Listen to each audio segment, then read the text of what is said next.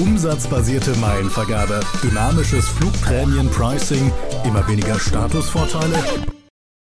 Wohin entwickeln sich die einst so lohnenswerten Vielfliegerprogramme? Das besprechen wir im 14. Travel Deals Podcast. Herzlich willkommen zu einer neuen Ausgabe des Travel Deals Podcasts. Heute wollen wir mal einen Blick in die Zukunft werfen, in die Zukunft der Vielfliegerprogramme. Und mit dabei ist heute wieder Adrian. Hallo. Und Per. Moin. Und natürlich mit mir, Johannes. Ja, ich glaube, wir haben es alle schon gemerkt, äh, so in den letzten Monaten und auch Jahren in Sachen Vielfliegerprogramme, da tut sich gerade ganz schön was. Also die Bedingungen, die Konditionen, wie man Meilen sammelt und wie man sie wieder ausgibt, die ändern sich. Stichwort die Prämienmeilenvergabe, aber es gibt eben nicht nur äh, Negatives, was diese Entwicklung mit sich bringt. Wir wollen da beide Seiten natürlich betrachten und ja, ich glaube, Johannes Peer, was wir alle schon so ein bisschen beobachtet haben in letzter Zeit, immer mehr Programme, die US-Airlines haben es vorgemacht, mittlerweile sind wir auch in Deutschland damit angekommen, vergeben Prämienmeilen nur noch umsatzbasiert. Was bedeutet das? Wenn Prämienmeilen umsatzbasiert vergeben werden, dann werden sie nicht mehr anhand der Entfernung vergeben, die man zurücklegt mit seinen Flügen. Das ist ja der klassische Fall, sondern man kriegt pro Euro Umsatz eine bestimmte Anzahl an Prämienmeilen gut geschrieben. Meistens ist das so der Faktor 4 bis 6. Ähm, das variiert je nach Programm.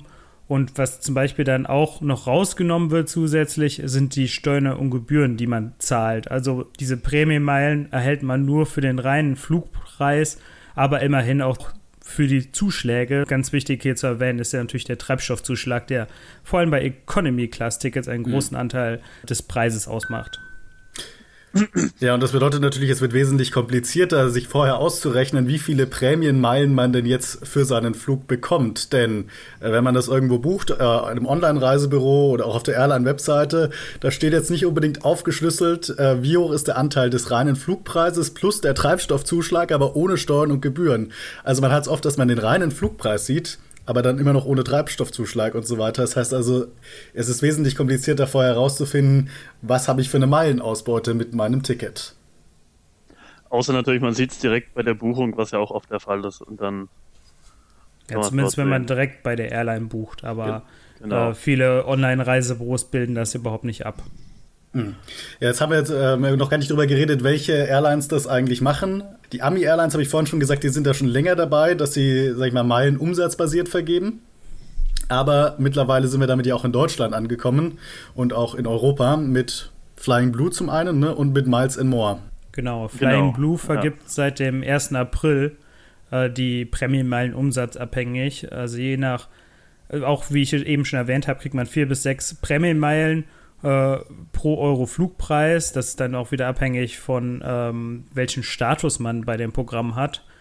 Und äh, was aber auch mal erwähnenswert ist bei diesem Thema äh, Prämienmeilen umsatzabhängig, ist, dass meistens das nur für die Airline, der das Vielfliegerprogramm gehört, gilt. Die ganzen Partner-Airlines, also zum Beispiel jetzt bei Flying Blue, die SkyTeam-Partnerfluggesellschaften, da werden weiterhin die Prämienmeilen entfernungsbasiert vergeben. Das verwirrt dann noch zusätzlich. Genau, und gleiches gilt natürlich auch äh, beispielsweise bei Miles More. Wenn man mit Lufthansa fliegt, dann werden die Prämienmeilen umsatzbasiert vergeben.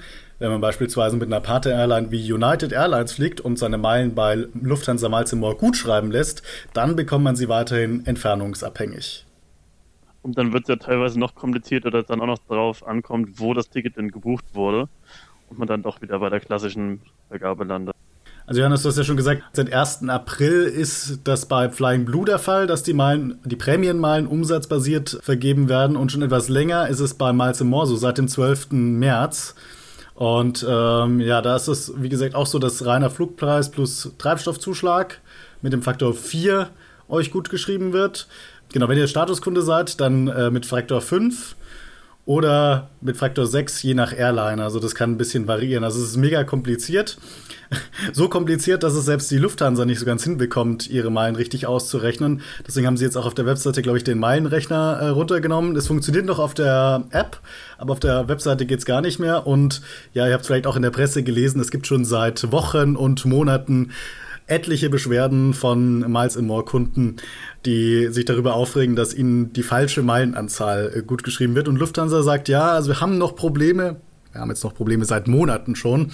Aber wir werden das äh, fixen und demnächst erhaltet ihr dann die richtige Meilenanzahl auf euer Miles More Konto gut geschrieben. Also so kompliziert, dass selbst Lufthansa nicht so ganz mitkommt. Und Interessant ist ja auch, dass KLM und Air France auf Flying Plus zuerst angekündigt haben für Europa, dann aber die Lufthansa doch noch vorgeprägt ist und das einige Wochen später angekündigt hat, aber zuerst umgesetzt. Das Ganze jetzt doch ziemlich übereifrig anscheinend den ganzen Fehlern sich da was übernommen hat. Ja, ich denke, da war auch wieder der, der Wille zwar da, aber im Hintergrund die Technik ist aber nicht mitgewachsen. Also das ist natürlich auch eine große Herausforderung, jeden Tarif da genau zu entschlüsseln und abhängig davon die Meilen gut zu schreiben. Äh, genau deswegen ist es ja eigentlich zum Beispiel bei, jetzt bei Firmentarifen, die eigentlich weiterhin entfernungsbasiert äh, gut werden sollen, da bei, zu Problemen gekommen. Da wurde ja, glaube ich, nur für die Steuern und Gebühren oder so äh, der, der, die Meilen gut geschrieben. Also man hätte sich vielleicht mal ein bisschen mehr Zeit nehmen sollen und das dann einmal richtig einzuführen, statt jetzt halt so ein, ja, nur damit man noch Flying Blue zuvorkommt. Also ziemlich krasse Entwicklungen, die es da gibt äh, auf dem Vielfliegerprogrammmarkt. Aber Johannes, warum machen die Airlines denn sowas? Sie wollen natürlich die Kunden belohnen, die deutlich teurere Flugtarife buchen und natürlich die bestrafen, die äh, immer nur die günstigsten Tickets buchen. Und äh, bisher wurde das ja immer durch die Buchungsklassen gesteuert. Also halt, es gab hohe und halt auch günstige Buchungsklassen. Und jetzt ist es halt wirklich am Umsatz gekoppelt, was jetzt im ersten Moment logischer klingt, aber gleichzeitig ist es halt zum Teil sehr, sehr unfair. Also man kriegt jetzt zum Teil deutlich, deutlich weniger Meilen für äh, den gleichen Flug, äh, nur weil das äh, umsatzabhängig vergeben wird.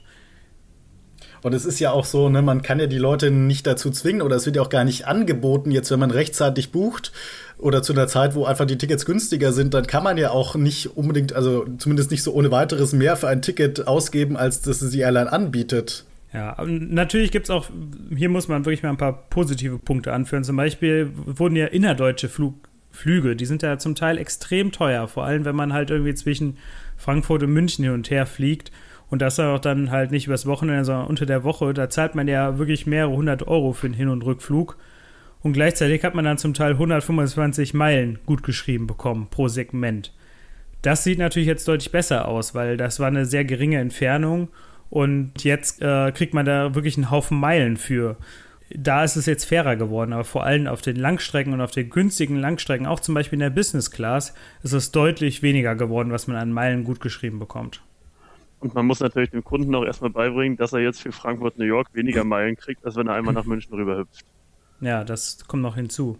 Ich finde allgemein, also wirklich diese auch, ja, das, das ist so ein Flickenteppich bei den eigenen, an, eigenen angeschlossenen Airlines, halt jetzt bei Miles More sind es ja mehrere, das trifft ja nicht jetzt nicht nur Lufthansa, sondern auch in Austrian, Swiss, Brussels Airlines und so weiter. Nur da kriegt man wirklich die Meilen umsatzabhängig gut geschrieben. Bei anderen Fluggesellschaften, zum Beispiel wenn man jetzt mit Singapore Airlines von Frankfurt nach New York fliegt, kriegt man dann wieder entfernungsbasiert die Meilen gut geschrieben und da kann man sich auch mal überlegen, okay, wenn ich jetzt ein günstiges Economy-Ticket buche, dann fliege ich doch eher äh, Singapore Airlines statt Lufthansa, wo ich das, wenn es mir wirklich um die Meilen geht. Also irgendwo ist es dann ein Schuss nach hinten, oder? Bei Singapur muss natürlich aufpassen. Ich glaube, dieses günstige Angebot, was es immer gibt, Frankfurt, New York für 400 irgendwas Euro, das gibt ja bei meisten Mal überhaupt keine Meilen durch die Buchungsklasse. Also genau, da muss man, das, das war jetzt ein schlechtes Beispiel. Genau. Aber natürlich, wenn man jetzt irgendwie eine andere, also ist, zum Beispiel ist ja auch äh, äh, Lot ausgenommen. Also die ist ja auch ein Miles und More Mitglied, aber die vergeben die Meilen nicht umsatzabhängig, soweit ich weiß. Da kommen dann eben auch kuriose Sachen bei zustande mit dieser Meilenvergabe. Ich musste mal äh, Full Fare Economy Class fliegen von Lyon nach Frankfurt. Das ist eine Strecke, die kann man auch mit dem Auto recht schnell eigentlich zurücklegen. Aber wie viele Prämienmeilen habe ich wohl für diesen Full Fare Economy Tarif bekommen? Mal jemand von euch schätzen? Stimmt grob 9000, ne? ja, er, er wusste es leider schon. Es sind tatsächlich 9612 Meilen für einen einfachen Flug von Lyon nach Frankfurt. Aber das funktioniert natürlich nur, wenn man ja, teure Tickets bucht, so wie sich die Lufthansa wünscht. Und ich finde halt, teure Tickets kann man nur dann buchen, wenn halt auch nur, wenn nur noch teure Tickets verfügbar sind. Und von daher finde ich das ganze System so ein bisschen unfair. Schon ein ganzes Stück fairer ist hingegen, wie ich finde, die Vergabe von Statusmeilen. Die funktioniert nämlich bei Lufthansa so wie immer noch und bei Flying Blue ist sie wie ich finde, sogar ein ganzes Stück besser geworden. Wie funktioniert das ähm, jetzt seit der Umstellung bei Flying Blue? Genau, also ähm, Flying Blue hat jetzt äh, seit 1. April diese bisherigen Statusmeilen abgeschafft und durch sogenannte XP-Points, also Erfahrungspunkte, ersetzt. Das heißt, ähm, pro Segment, man fliegt, gibt es jetzt zwischen 2 äh, und 60 Statuspunkte. Und die sind dann eben direkt an den, gekoppelt an die Reiseklasse. Das heißt aber, es gibt innerhalb der Economy jetzt nur noch eine Klasse für die Punkte und egal, ob man jetzt ein Economy-Ticket für 300 Euro oder für 1000 Euro hat, bekommt man gleich viele beziehungsweise eher gleich wenige in der Economy Statuspunkte gut geschrieben. Und genau das funktioniert jetzt eben auch in der Business und der First Class. Das heißt, es gibt nur noch, ich glaube, vier bestimmte Stufen für die Entfernung und egal welchen Flug in der Economy der hat, es gibt diese bestimmte Menge an Statuspunkten. Es erinnert so ein bisschen vom System an British Airways, an den Executive Club und auch an Iberia, wie die ihre Statuspunkte vergeben. Also tatsächlich nicht abhängig von Umsatz, auch nicht unbedingt abhängig jetzt groß von der Entfernung, sondern es geht halt wirklich darum, wie viel man fliegt. Und damit also wirklich fair, wie ich finde. Also weil jemand, der viel fliegt, der sammelt entsprechend Erfahrung und ist damit ein echter Vielflieger und kriegt auch einen Vielfliegerstatus. Ja, also das finde ich wesentlich, wesentlich besser, ehrlich gesagt, als jetzt irgendwie eine Abvergabe, weiß ich nicht, nach Umsatz. Lässt aber auch viel Optimierungspotenzial. Manchmal kriegt man doppelt so viele Meilen, wenn man noch irgendwo einen Zwischenstopp einlegt in die USA, als wenn man das jetzt nonstop fliegt. Also so naja, ein, ein Fehlflieger, der umsteigen kann, der ist nochmal wesentlich erfahrener und hat es deswegen auch schneller verdient, äh, einen Vielfliegerstatus zu bekommen.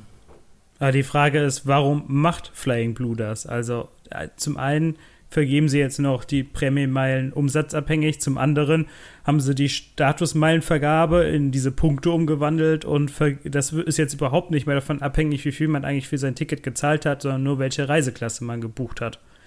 Also der Sinn dahinter, den verstehe ich ehrlich gesagt nicht bisher.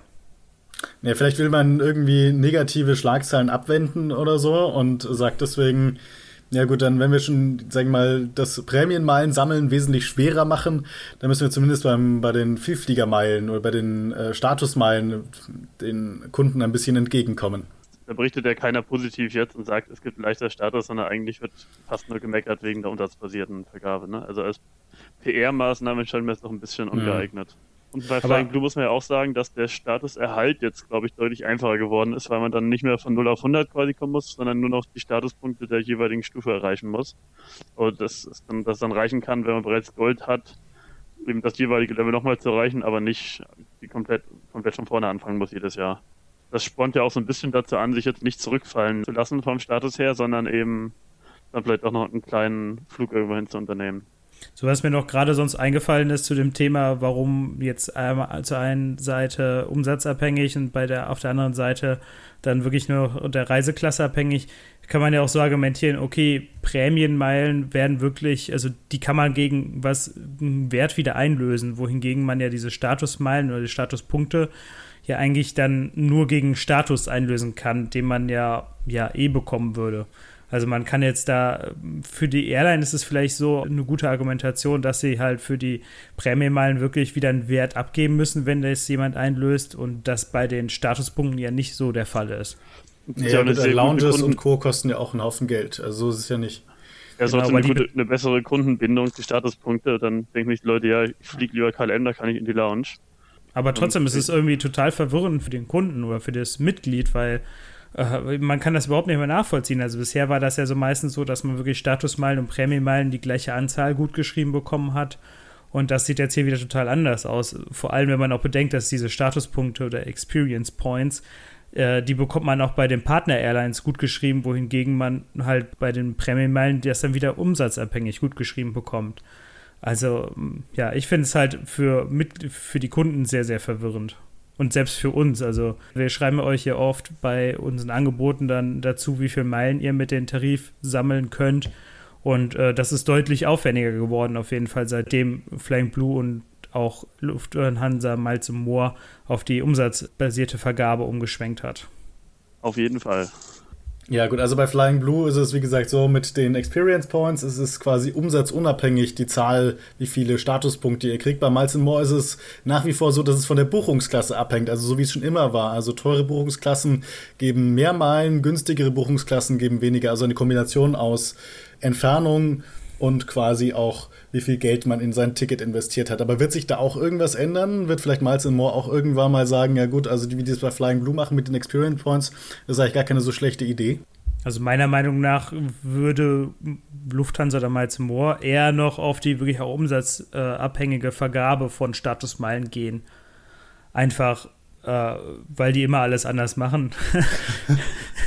Nein, aber auch weil, also ja, irgendwie sie beschweren sich ja auch oder haben ja auch in der Vergangenheit schon zusätzliche äh, Statusvorteile, wenn man so und so viele Meilen erflogen hat, eingeführt und so. Also ich glaube einfach, es würde viel mehr Sinn machen, das auch dann umsatzabhängig zu vergeben, statt das auch auf die punktebasierte Vergabe umzuschwenken. Und ich wüsste auch nicht, was diese Punkte dann für Vorteile hätten, weil eigentlich macht das dann noch unfairer, wenn man dann genau achten muss, sind das 2998 Meilen oder doch 3005. Und da ist mir das bei der Lufthansa doch noch deutlich lieber aktuell. Wie würdet ihr es einschätzen? Also würde so eine umsatzabhängige Vergabe von Statusmeilen auch für Miles More Sinn machen oder eher nicht? Also für Miles More Sinn machen, weiß ich nicht. Also man würde wahrscheinlich die ganzen Statuskunden ganz schön verärgern, wenn man das auch umsatzabhängig äh, macht. Ähm, also es wäre wahrscheinlich ein kleines PR-Desaster, dass sich Miles More so einhandeln würde. Deswegen haben sie es wahrscheinlich auch nicht gleich gemacht, sondern erstmal bei den Prämienmeilen geblieben. Aber man muss natürlich auch sagen, wenn es jetzt überhaupt keine Statusvorteile mehr gibt für den, der fünfmal im Jahr Urlaub in Nordamerika macht, also mich zum Beispiel, ähm, dann fliegt der ja auch äh, tendenziell eher mit irgendwelchen Billigfliegern, weil er sich halt nicht mehr gebunden fühlt an die Allianz oder die Airline. Und was dazu kommt, die meisten Statuskunden, die ja die Lufthansa hat, die buchen ja ihre Tickets gar nicht selber, sondern es sind halt Firmen. Und deswegen sind für Lufthansa gerade so Leute wie der Peer interessant, die eben selber darüber entscheiden, äh, welcher Airline sie ihr Geld geben. Und ja, also deswegen glaube ich, also so schnell wird sich jetzt nichts ändern bei der Statusmeilenvergabe. Aber was ich mir eher noch vorstellen könnte, ist, dass man da auch so ein bisschen den amerikanischen Airlines folgt und ein Umsatzlimit einführt für jeden Status, aber nicht direkt dran koppelt. Zum Beispiel ist es ja in Amerika so, dass man ähm, erst äh, Skylines Gold-Kunde werden kann, bei United zum Beispiel, wenn man im Jahr dann 6000 Dollar oder was es sind umgesetzt hat bei United-Tickets. Ja, es gibt für jede, ähm, für jede Stufe gibt es so ein, eine Schwelle, die überschritten werden muss, aber ist nicht direkt gekoppelt an den Status. Und um noch so etwas das abzuschwächen, kann man sich dann auch die Airline-Kreditkarte holen und das Limit damit wieder aufheben. Das wäre zumindest ein Argument für die Kreditkarte, was ja aber hier doch deutlich weniger verbreitet ist als in Nordamerika.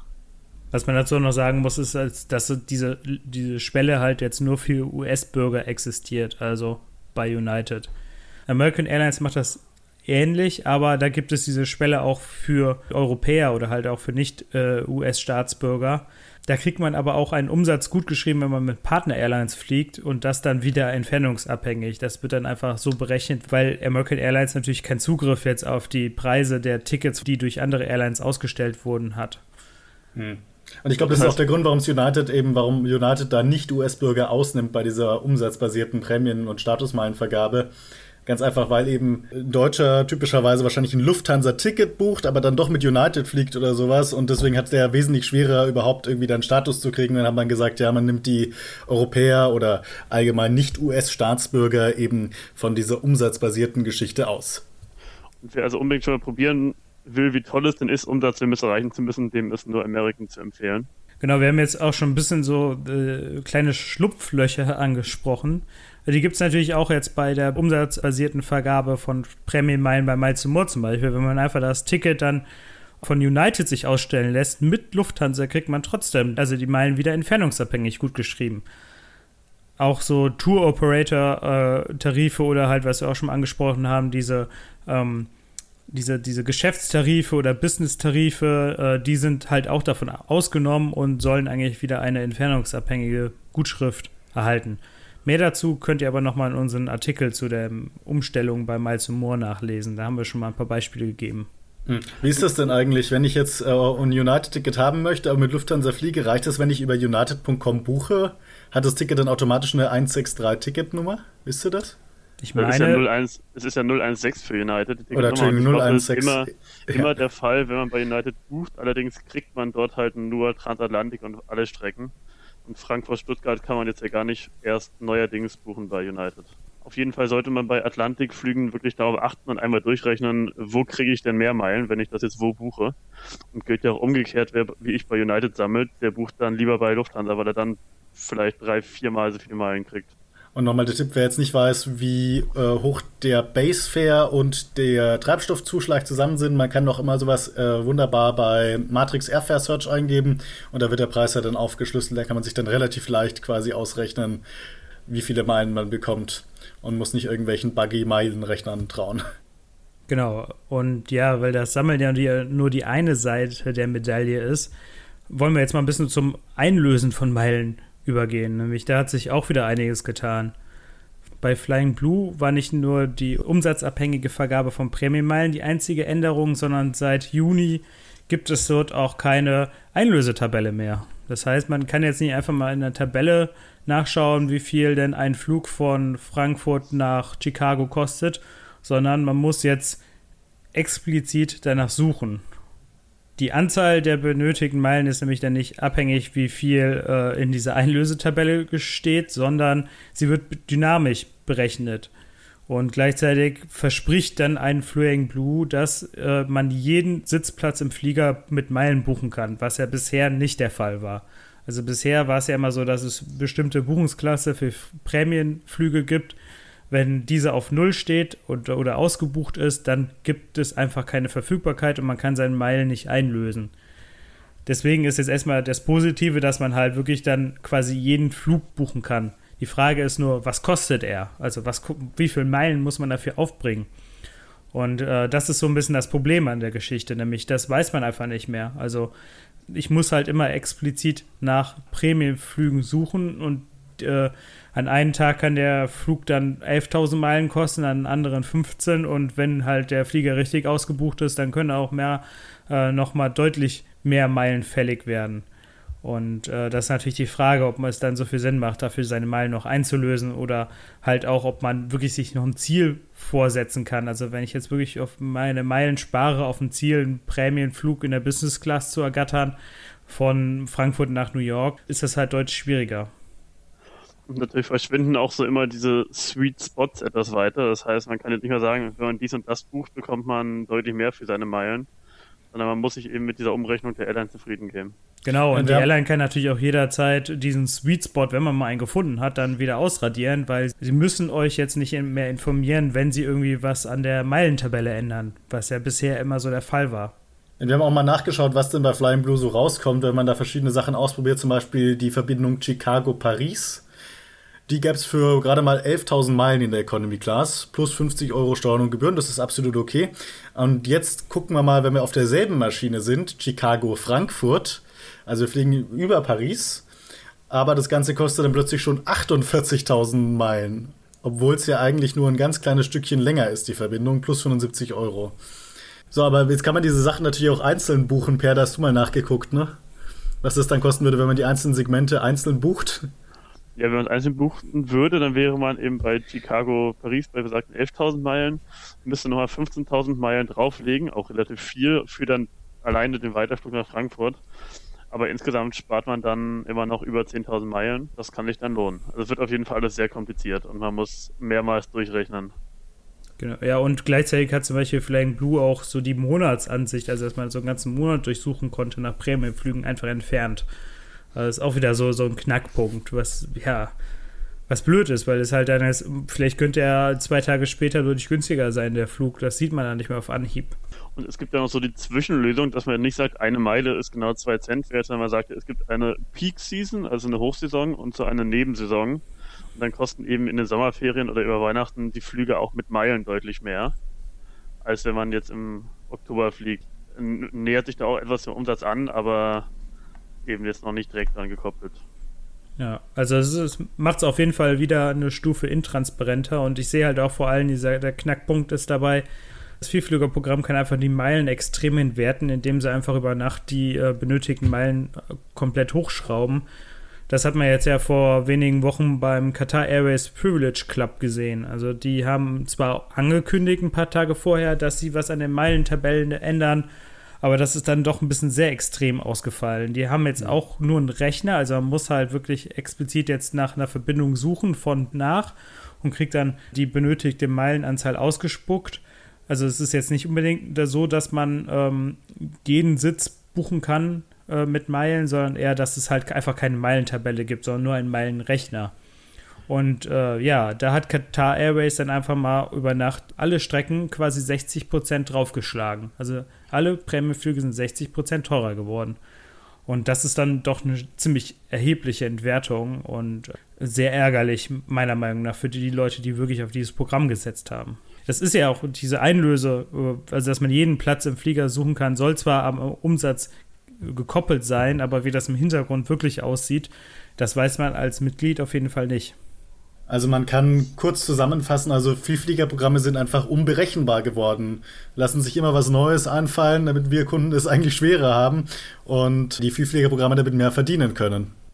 Genau, das muss man auch an diesem Punkt mal erwähnen. Das machen nicht aus Friede, Freude, Eierkuchen, sondern die machen richtig, also alle Airlines machen eigentlich mit ihren Vielfliegerprogrammen richtig Asche. Also die machen richtig Gewinn.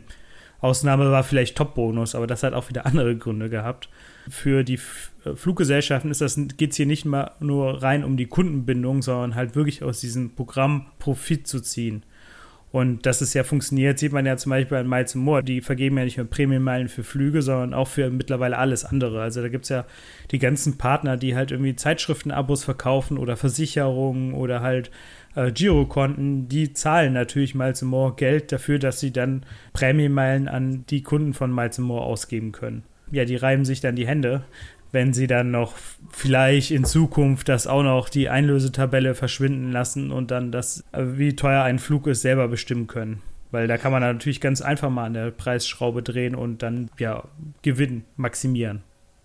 Aus irgendeinem Grund müssen die Meilen ja trotzdem spottbillig sein für diese Zeitungsanbieter, wenn sich das jetzt zehnmal so viel lohnt, wie wenn man halt die Erstkunde sich kaufen würde. Da kommen ja teilweise wirklich gute Raten draus. Genau, und dann ist natürlich wieder die Frage, warum ist Miles More dann auch wieder so knausig bei günstigen Economy-Tarifen? Ne? Also, ja, also man versteht da einige Sachen nicht, die wahrscheinlich für Miles More selber total logisch sind. Also, ich, hab, ich, muss mal kurz sagen, ich habe insgesamt so das Gefühl, gerade bei Miles More, dass dieses Programm so richtig halbherzig irgendwie geführt wird. Also, sie haben seit Jahren haben die Probleme mit ihrer App, mit ihren IT-Systemen, ständig geht irgendwas schief und irgendwie ja, fühlt sich da keiner so richtig zuständig. Ich weiß es nicht, ob die ihr eigenes Programm so gut verstehen. Gut, da sind sie aber auch nicht alleine, was Vielfliegerprogramme angeht. Das ist, glaube ich, generell so ein Problem. Also bis auf United, die ja wirklich auch zum Beispiel alle Airlines online buchbar haben, kenne ich jetzt, fällt mir auf Anhieb kein Programm ein, was wirklich die IT richtig gut im Griff hat. Aus irgendeinem Grund hat sich ja United jetzt auch dazu entschieden, für deutsche Kunden attraktiver werden zu wollen, indem sie jetzt eben die Buchungs- die Statusgutschriften so hochgeschraubt haben für Lufthansa-Buchungen. Also ich habe das Gefühl, die wollen einfach mal immer möglichst viele Kunden abziehen, aus welchem Grund auch immer. Ja, ist auf jeden Fall ein attraktives Programm, muss man schon sagen. Ähm, es ist halt aber, die, die meisten interessieren sich nicht jetzt dafür, wo sie das meiste rausbekommen, sondern die wollen den Senatorstatus. ne, Adrian? Und jemanden tief angucken zu wollen. Und äh, sammeln deswegen einmal zum Moor, weil es ist auch, also jetzt mittlerweile ja echt fast schon, kann man von Monopol in Deutschland sprechen, was Miles Moor hat bei Vielfliegerprogrammen, seitdem Top-Bonus weg ist und auch nicht wieder auferstehen wird. Aber deswegen jetzt mal so die Frage an euch eigentlich wird das Meilensammeln ja immer schwieriger und deutlich unattraktiver. Ähm, macht es denn dann überhaupt noch Sinn, jetzt so als Normalsterblicher, der jetzt nicht wie Adrian die ganze Zeit kreuz und quer durch die Welt fliegt, wirklich noch Meilen zu sammeln oder einfach nur den billigsten Tarif zu buchen? Na gut, es wäre jetzt äh, blöd, das Meilen sammeln komplett auszuschlagen, wenn man dann eh Lufthansa fliegt. Aber insgesamt kann man sagen, dass die Meilen eigentlich als äh, regelmäßiger Urlauber kaum noch einen Unterschied machen sondern man da wirklich schauen kann, äh, wo gibt es das günstigste Angebot. Das ist ja derzeit fast nie bei der Lufthansa, sondern jetzt aktuell bei OneWorld zum Beispiel, wo man dann für knapp über 200 Euro über den Atlantik kommt. Dass man da wirklich schaut, wo gibt es die günstigsten Flüge. 200 oder 300 Euro Aufpreis ist ja niemals wert, jetzt da auf die Airline zu achten. Genau, und wenn man halt trotzdem irgendwie noch Meilen sammeln will, dann kann man halt auch noch mal Zeitschriften abonnieren oder halt Kreditkarten beantragen, ne? Ich glaube, das ist deutlich attraktiver, als in sich einen Flieger zu setzen mittlerweile. Ja, und man kann natürlich auch einfach Billigflieger buchen. Da gibt es ja auch mittlerweile eine ganze Menge, auch auf Langstrecken. Scoot von Singapore Airlines, Wow Air, Norwegian, Eurowings. Und man merkt auch, der Trend geht dazu, dass auch die bekannten Carrier, die hier in Europa präsent sind, dass Lufthansa und Co. ihre eigenen Billigflieger gründen, also beispielsweise Eurowings oder British Airways Iberia, die haben ja Level und Fueling gegründet. Air France hat, äh, wie, schreibt, wie spricht man das eigentlich? June, Jon? June, June glaube ich schon. June, June. Auch okay. wenn die Franzosen die englische Sprache, Aussprache sicher nicht so leiden können, aber. Die gründen alle ihre eigenen äh, Billig-Airlines und was dabei auffällt ist, die werden alle nicht so richtig ins Vielfliegerprogramm integriert. Beispielsweise also kann man mit, äh, wenn man mit Fueling fliegt, da kann man keine Avios sammeln oder nur sehr, sehr eingeschränkt. Und Statusvorteile, da ist gar nicht erst dran zu denken. Lufthansa ist da ein bisschen anders mit Eurowings. Wenn man Statusvorteile haben will, dann geht das schon. Äh, man muss halt bloß den teuren Smart-Tarif buchen und mit dem billigsten Tarif kommt man nicht in die Lounge. Meilen sammeln kann man auch, aber das fällt natürlich nicht besonders großzugig aus. Im Grunde ist genau. es ja genau. so, dass man eigentlich immer nur bei dem Vielfliegerprogramm, wenn überhaupt noch Vorteile hat, die die Airline eben gehört. Also jetzt eben bei Miles More bei Eurowings, Iberia bringt, kann man auch Avios sammeln bei Level, äh, Singapur hat ja auch Silk Air, da gibt es dann aktuell nur Loungezugang als Singapore Airlines Statuskunde. Also die schotten sich alles ein bisschen von der Allianz auch ab dadurch. Ja, das sieht man ja auch immer mehr als Trend, wirklich, dass die Airlines sich halt irgendwie von die Allianz oder Starlines Gold-Kunden auch nicht mehr so richtig haben wollen. Irgendwie.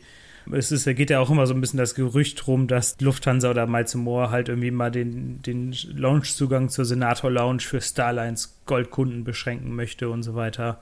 Also das ist auf jeden Fall nur noch ein kleiner Schritt dahin. Dann ist es dann natürlich auch die Frage, stärkt man dadurch nur das Programm oder halt äh, zwingt man andere Leute, die halt vielleicht einen Starlines Gold Status haben, aber keine Erwartung auf äh, einen Launchzugang haben, weil sie Eurowings fliegen noch nicht dann zur Konkurrenz. Hm. Was man eben jedenfalls merkt, ist, dass man, dass man immer nur die eigenen Kunden eigentlich haben möchte. Also Lufthansa beispielsweise oder Miles Immo hat ja diese Select-Meilen eingeführt. Das sind ja eigentlich bloß Meilen, die man mit der Lufthansa-Gruppe erfliegt. Und da kriegt man eben dann nochmal ein, ein kleines Benefit, wenn man eben viel mit Lufthansa fliegt und so weiter und so fort. Und auch beispielsweise, dass man Fremdstatuskunden bei United sieht man das ganz stark eigentlich nichts einräumt, sondern nur den eigenen Statuskunden. Also das zeigt halt, dass man irgendwie ja am liebsten nur seine eigenen Kunden haben will und eigentlich dieses ganze Allianz Gebilde gar nicht so haben möchte, dass Leute mit anderen Partner-Airlines aus derselben Allianz fliegen, sondern am liebsten halt mit der eigenen Airline und darauf arbeiten sehr, sehr viele Fluggesellschaften momentan hin, finde ich. Das ergibt ja auch Sinn, wenn jetzt United versucht, irgendwie die meisten Kunden abzuluxen wenn es die Lufthansa schaut, ist zumindest irgendwas noch nur den eigenen bieten.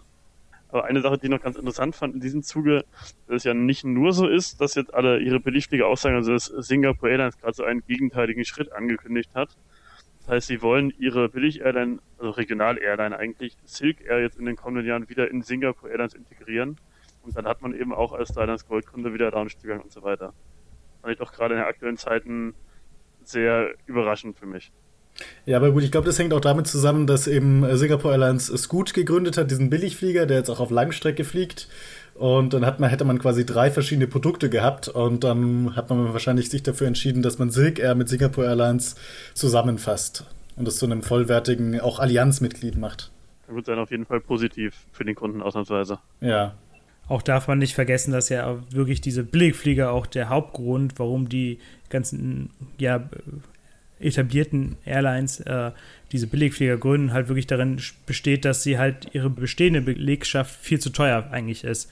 Also wirklich, man versucht, Eurowings fliegt da deutlich günstigen Stückpreisen durch die Gegend. Und äh, das ist ja auch der Grund, warum äh, die ganzen Billigflieger so entstanden sind oder warum die entstehen, um halt auch Ryanair und Co. die Stirn zu bieten. Ich habe öfter gelesen, die heißen ja Low-Cost-Carrier auch nicht, weil die Kosten für den Kunden gering sind, sondern eben nur, weil sie intern Geld sparen können. Das kann ja auch sein, dass Eurowings-Flüge innerdeutsch kosten ja auch schnell 500 Euro. Also billiger ist das für den Kunden nicht unbedingt. Ja, und gleichzeitig hat man natürlich auch die Chance, mit so einem Billigflieger, der wie Eurowings halt irgendwie sich direkt europäisch aufzustellen, nicht nur auf Deutschland zu beschränken. Wobei die Entwicklung, also das hat ja eigentlich Eurowings mittlerweile fast das gesamte Kurzstreckennetz von Lufthansa übernommen, bis auf ein paar Strecken. Äh, das, das wird auf jeden Fall immer weitergehen. Das ist natürlich auch dann sehr ärgerlich für die Leute, die ähm, halt jetzt bisher immer mit Lufthansa geflogen sind, jetzt mit in Eurowings-Flieger sitzen und äh, keine Statusvorteile mehr genießen, nur weil sie einen Starlines Gold-Status haben. Ausnahme United. Genau, da gibt es halt auch wieder Ausnahmen. Das sind auch wieder Partnerschaften, ist dann wieder so ein Flickenteppich. Das ist nichts Halbes und nichts Ganzes. Also es wäre eigentlich schön, wenn auch mal das auf Allianz-Ebene sowas geregelt wird, wie die Regeln sind mit Billigfliegern und nicht, dass da jeder sein eigenes Süppchen kocht und man mal noch eine halbe Stunde recherchieren muss, bis man weiß, ob man mit seinem Starlines Gold-Status in die Lounge kommt oder nicht. Am witzigsten finde ich ja diese äh, Gepäcktabelle mit den neuen Transatlantik-Tarifen. Also für alle, die es nicht wissen, die OneWorld-Allianz äh, hat ja auch so einen Leittarif über den Atlantik eingeführt, also dass man quasi kein Gepäckstück mehr inklusive hat im günstigsten Tarif. Aber es gibt natürlich Ausnahmen, weil Statuskunden mit Vielfliegerstatus schon in bestimmten Fällen kostenlos Gepäck oder ein zusätzliches Gepäckstück mitnehmen dürfen. Und da gibt es so eine extrem komplizierte Tabelle, in welchem Fall, mit welchem Tarif, mit welchem Status und welcher Allianz man wie viele Gepäckstücke mitnehmen darf. Also die ist echt kurios, kann man sagen. Es gibt mittlerweile auch drei Versionen dieser Tabelle und die sieht immer etwas anders aus. Ja, also das ist irgendwie schade. Also gefühlt wird dieser Allianz-Gedanke total, oder dieser Gedanke auch alles zu vereinheitlichen, total vergessen. Und es geht halt nur darum, irgendwie sein eigenes Süppchen zu kochen. Und selber maximalen Profit zu machen. Genau. Sie, also was ja auch noch wahrscheinlich kommen wird, ist ja, ganz neu sind ja diese Basic-Tarife auf Langstrecke, auch bei Lufthansa. Auf Europaflügen kriegt man ja selbst als äh, Horn-Cycle-Member äh, kein Freigepäck, also muss man dafür blechen. Aber ähm, jetzt auf Langstrecke spricht Lufthansa das vorerst, auch man da als Statuskunde kostenlos Freigepäck erhält. Aber dieses vorerst äh, deutet ja auch direkt wieder an, dass es auf jeden Fall in naher Zukunft gestrichen wird. Es wirkt auch wieder so wie die Umsatzbedingungsvergabe, wie so eine Übergangslösung, weil man einfach irgendwie noch schnell mitspielen wollte. Und dann schaut man erstmal, wie lässt sich das eigentlich umsetzen, allianzweit. Genau, also auch wieder Flickenteppich, jeder macht sein eigenes Süppchen und äh, kein Gedanke daran, ob das jetzt für die, die Kunden nachvollziehbar ist oder nicht oder wie man das, äh, ob man die informiert hat darüber. Das ist alles, ähm, ja, kompliziert. Es wird deutlich komplizierter. Das kann man eigentlich jetzt, glaube ich, mal so als Abschlusspunkt mitnehmen. Also es wird deutlich komplizierter, intransparenter. So sieht leider aktuell die Zukunft der Vierfliegerprogramme aus. Ja, jetzt haben wir doch wieder ganz schönes Bashing betrieben. Aber ja, so sieht es auf jeden Fall aktuell aus. Ähm, habt ihr da eine andere Meinung? Seid ihr froh, dass jetzt die Meilen äh, umsatzbasiert vergeben werden und würdet euch das auch für die Statusmeilen wünschen? Also wir würden uns wirklich freuen, wenn ihr einen Kommentar dann hinterlassen würdet in unseren Show Notes oder auf den Artikel auf Travel Deals. Vielleicht kann man da mal ein bisschen drüber diskutieren und eure Sichtweise kennenlernen. Vielleicht habt ihr noch ein paar positive Punkte für die Zukunft parat. Ja, also ich glaube, wir haben sehr viel zu diesem Thema gesagt. Ähm, wir würden uns natürlich freuen, wenn ihr uns fünf Sterne bei iTunes gebt, sofern euch dieser Podcast gefallen hat und auch beim nächsten Mal wieder einschaltet hier im Travel Deals Podcast. Bis dann. Tschüss. Ciao.